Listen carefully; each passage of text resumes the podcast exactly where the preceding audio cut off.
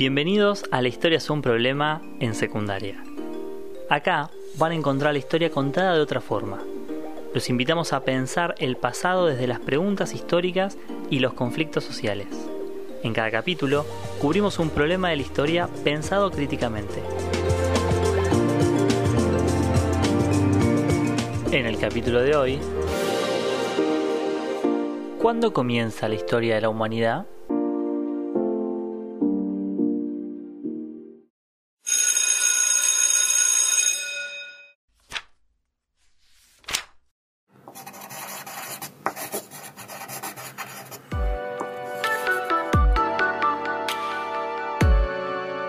¿Qué relación podría existir entre la formación del universo y la evolución del ser humano?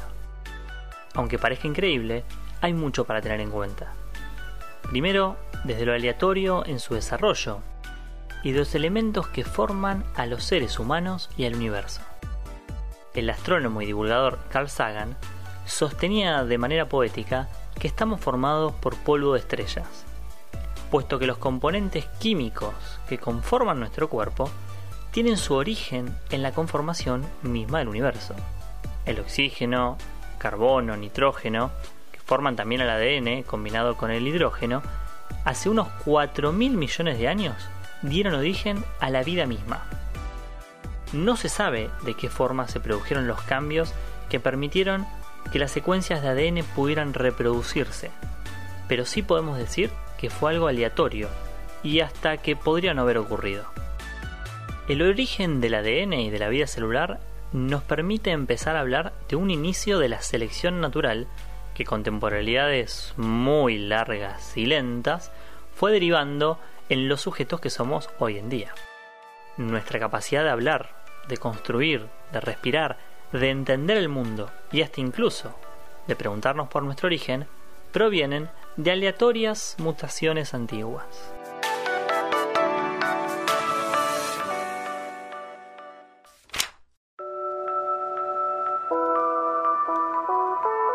Ahora bien, ¿para qué nos sirven estas discusiones desde las ciencias sociales? Un elemento crucial es pensar en nuestros comportamientos con otros seres humanos, preguntándonos si tienen algún componente natural. Es muy común decir que el odio o la competencia están en la naturaleza humana. Aunque también es común escuchar la otra mirada romántica sobre la existencia de algún buen salvaje, como la que planteaba Rousseau, donde el hombre es bueno y armonioso en su relación con la naturaleza y con los demás de su especie. Para poder desnaturalizar estos argumentos, debemos volver al inicio de este capítulo. No hay nada en nuestra naturaleza física, en nuestros genes, que condicione nuestra relación con otros sujetos. Somos apenas polvo de estrella en nuestra composición química.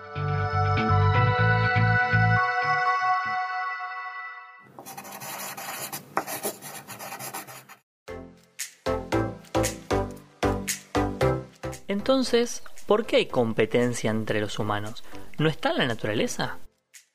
La primera respuesta es que esto no siempre fue así, especialmente cuando nuestra supervivencia no estuvo garantizada.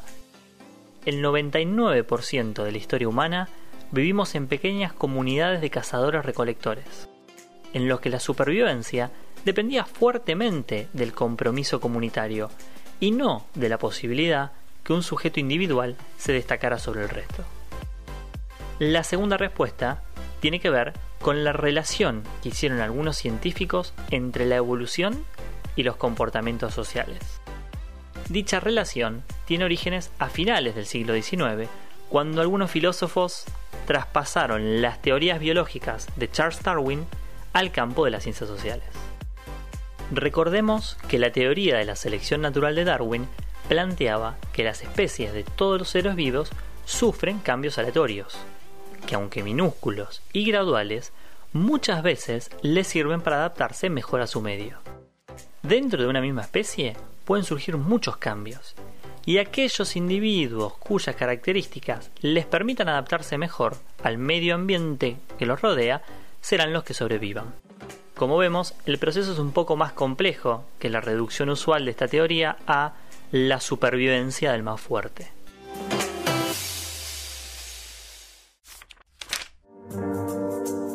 En aquellos años, cuando Darwin escribió estas teorías, se vivía a nivel social una verdadera explosión científica, producto de la expansión del colonialismo en África y en Asia y producto del desarrollo del capitalismo industrial, conocido también como la Segunda Revolución Industrial. Para los europeos, entrar en contacto con tantas culturas distintas los llevó a preguntarse por el comportamiento humano relacionado al desarrollo técnico. En su idea, los europeos representaban el máximo nivel de desarrollo, por tanto eran los más civilizados y con mejores organizaciones sociales. Al resto de los pueblos los categorizaban como bárbaros o salvajes según sus prácticas claramente en estadios inferiores. En estos años, el naturalista y filósofo Herbert Spencer comenzó a aplicar las nociones de Darwin para explicar el comportamiento humano, bajo la idea que los individuos compiten entre sí para sobrevivir en la naturaleza, explicó que el progreso humano se da entonces por la competencia entre los sujetos y la supervivencia del más fuerte. Estas ideas conocidas como el darwinismo social tuvieron mucho asidero en el marco de la expansión del liberalismo, dándole un aura de cientificidad natural, algo que no existía. El individualismo que promulgó el darwinismo social tuvo mucho impacto en la época. E incluso uno de los discípulos de Darwin, Thomas Huxley, se dedicó a relacionar y justificar las ideas del biólogo con las de la libre competencia del mercado de la época.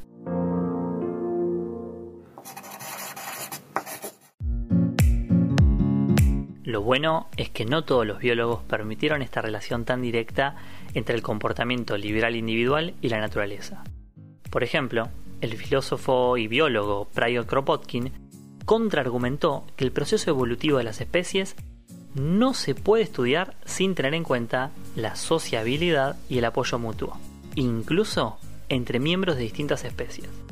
Tomando argumentos del mismo Darwin, fue mostrando que el desarrollo en convivencia de abejas, hormigas y otros mamíferos como las ballenas o los elefantes y claramente los chimpancés mostraban que el trabajo en conjunto era mucho más importante que la lucha individualista por la supervivencia. En la década de 1920, incluso Spencer va a admitir que en la teoría evolutiva es importante tener en cuenta el apoyo mutuo. Pero para ese momento ya en el sentido común había quedado muy instalada la idea de que era la competencia entre los individuos y la supervivencia del más fuerte el que determinaba la evolución y el progreso. Si pensamos en la actualidad, estas ideas siguen muy presentes. Incluso es muy común escuchar que tal o cual actividad humana se realiza por naturaleza, como la corrupción, el robo, la violencia, y que los humanos ya somos así. Esto a pesar de que hay estudios muy importantes como los de Cavalli Sforza en la década de los 90 o los de Spencer Wells en los últimos 20 años que tratan permanentemente de demostrar que en la genética no hay nada que podamos relacionar con el comportamiento de los humanos, que la cooperación de los individuos o el mismo individualismo no son más que el desarrollo del comportamiento social.